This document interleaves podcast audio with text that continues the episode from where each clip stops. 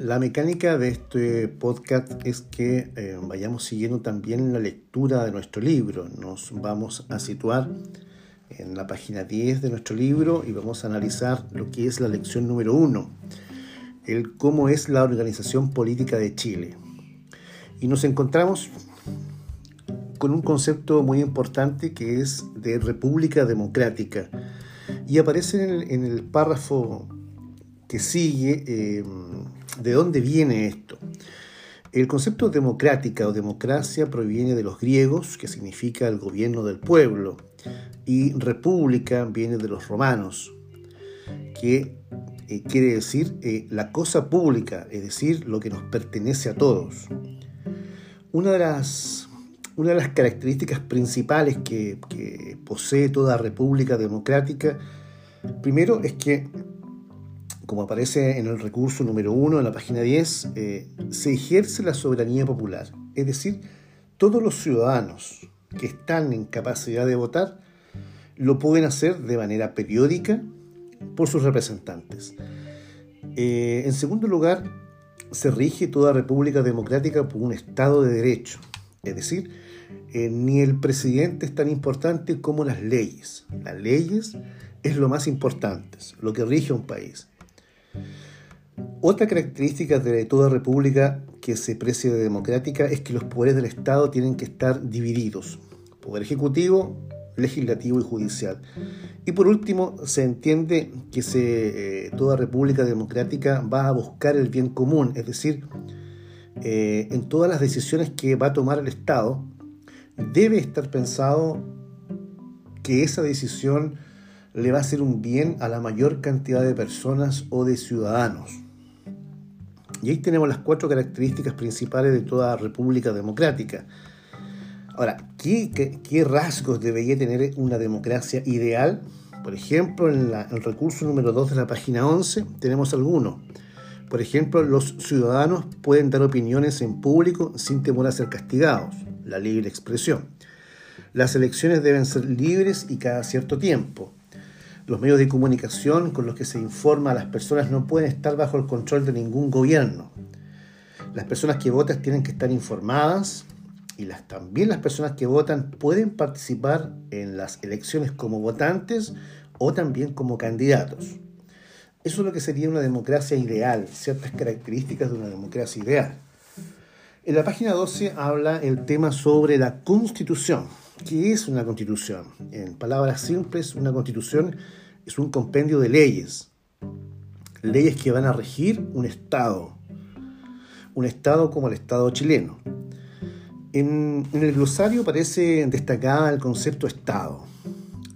Dice, Estado es un concepto político referido a una forma en la que se organizan las personas, que cuenta con instituciones soberanas que regulan la vida de una cierta comunidad en el marco de un territorio nacional. Puede parecer esta parte un poco complicada, sin embargo, eh, destacamos que el Estado tiene dos elementos centrales. Primero, un grupo de personas, también lo llamamos nación.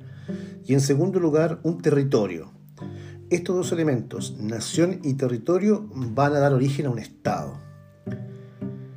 Ahora, em, ¿qué establece nuestra constitución política? Nuestro compendio de leyes fundamentales en el recurso número 1 en la página 12, están enumerados y son cinco. Una república democrática como forma de gobierno en donde los poderes están divididos. Tenemos derechos fundamentales de las personas, como el derecho a reunirse pacíficamente y el derecho a la libre expresión. Nuestro país cuenta con una división del territorio de Chile en regiones. También habla nuestra constitución de mecanismos de participación ciudadana como las elecciones. Y, por último, eh, nuestro país tiene un funcionamiento adecuado de sus instituciones. Adecuado en el sentido de que están las normas y leyes claras para el funcionamiento de las instituciones. En, la página, en el recurso número 2 de la página número 13, no aparece el concepto de qué es una constitución política. Leeré la, la primera parte para explicarlo. La constitución política es la máxima ley y la de mayor importancia. En ella se establecen los derechos y deberes de los ciudadanos, la estructura y la organización del Estado. Es decir, toda república democrática debe tener una constitución política que rija las funciones de todos los representantes y también de los ciudadanos. Pero no solamente se preocupa de em, velar por los derechos que tienen estas personas, sino también aparecen los deberes que también tienen las personas y sobre todo los deberes de, eh, que tienen los, aquellas personas que son elegidas en cargos de importancia, en cargos de votación popular. Por último, en la página 13, en el círculo, dice los derechos establecidos en la Constitución Política de Chile genera deberes. Por ejemplo, el derecho a opinar también conlleva el deber de respetar las opiniones de los demás. Esto quiere decir que cada derecho que está en la Constitución tiene su deber, que también está escrito en la Constitución Política de Chile. ¿Por qué en la página 14 dice por qué la división de los poderes del Estado es necesaria en una república democrática? ¿Cómo se responde esta, esta pregunta? Esta pregunta se responde de la siguiente manera. Eh, el funcionamiento de todo país debe estar eh, equilibrado y en ese equilibrio deben haber instituciones que se dediquen de las partes más importantes de todo Estado. Tenemos por una parte el Poder Ejecutivo, que en este caso es el presidente de la República, que es la persona que va a administrar el Estado. Tenemos el Poder Legislativo, tenemos los senadores y los diputados, los diputados que son los que van a crear las leyes y los senadores son los que van a aprobar o rechazar las leyes. Y por último tenemos la justicia enmarcada en el Poder Judicial, en este caso, la justicia tiene como la, el Poder Judicial tiene su principal función en aplicar justicia, basándose en las leyes creadas por el Poder Legislativo. Estos tres poderes, si bien es cierto son poderes independientes, se complementan en su funcionamiento para que el país vaya eh, funcionando de la manera que se pide o como está en la Constitución, es decir, de manera democrática. En el glosario aparece un concepto muy importante que es el de fiscalizar, investigar, resguardar que se respete la normativa vigente o descubrir posibles faltas. Eso es muy importante porque estos tres poderes del Estado se fiscalizan entre ellos para hacer cumplir lo que dice las leyes. En la página 16 dice qué autoridades políticas son elegidas en Chile. En el recurso número 1 aparece un dibujo donde eh, están las primeras, las principales autoridades que tiene nuestro país. Presidente, ministros, senadores y diputados. En la región tenemos al principal, es el intendente, tenemos los gobernadores regionales, los consejeros regionales y los delegados presidencial regional. En la provincia, de mayor importancia es el delegado presidencial provincial. Y en la comuna, los más importantes son los alcaldes y los concejales. Em, estas autoridades, estas autoridades, no todas son elegidas de manera directa y muchas de ellas son elegidas eh, por la confianza que tiene el presidente de la República en ellos.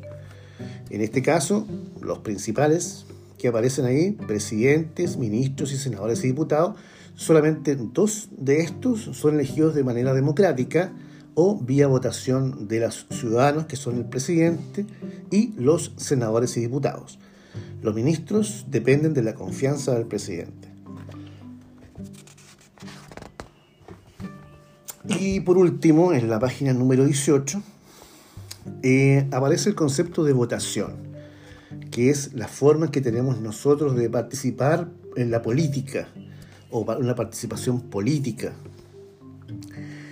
En este cuadro tenemos dos tipos diferentes de votaciones. Uno es las elecciones, cuando nos enfrentamos a elegir entre varios candidatos para un cargo.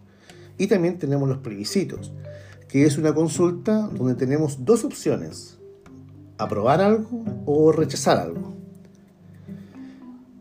¿Quiénes pueden votar?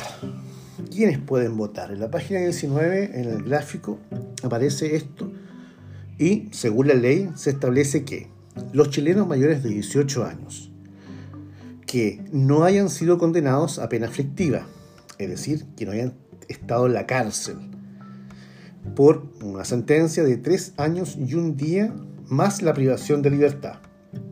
Los extranjeros mayores de 18 años que vivan en Chile por más de 5 años y que no hayan sido condenados a pena aflictiva. Pena aflictiva quiere decir que hayan cumplido una cantidad de años en la cárcel. Desde el 2017 los chilenos que viven en el extranjero podrán votar en las elecciones presidenciales y plebiscitos nacionales, una vez que se hayan inscrito en su país de residencia. También tenemos que, eh, ¿cómo es el voto en democracia? ¿Cómo debería ser? Y aparecen ciertas características. El voto es individual, cada persona debe emitir su voto en forma personal. Es igualitario el voto, cada voto tiene el mismo valor, es decir, representa un voto, cada uno. Es voluntario. Actualmente las personas no están obligadas a votar. Es secreto. La preferencia de cada elector debe ser protegida. Es informado. El elector debe conocer todas las alternativas políticas incluidas en el voto. Es decir, antes de ir a votar debemos saber por qué estamos votando, a qué cargo y quiénes participan, quiénes son los candidatos. Y por último, el voto en democracia es universal. Todas las personas que cumplan con los requisitos señalados tienen derecho a sufragar o votar, sin importar su condición social, económica, étnica, de salud o de género.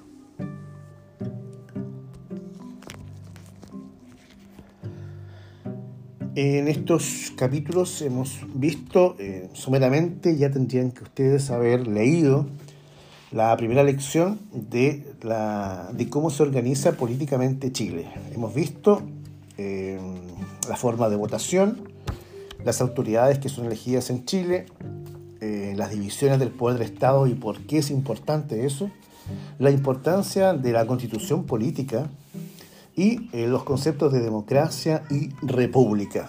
Eso sería lo más importante de todas estas lecciones. No se olviden volver a leer esto, eh, realizar las actividades que están en el libro y si hay conceptos que aún no lo manejan, hacer un vocabulario en el cuaderno y buscar el en diccionario su significado y comenzar a no solamente a aprender el concepto, sino también a saber utilizarlo.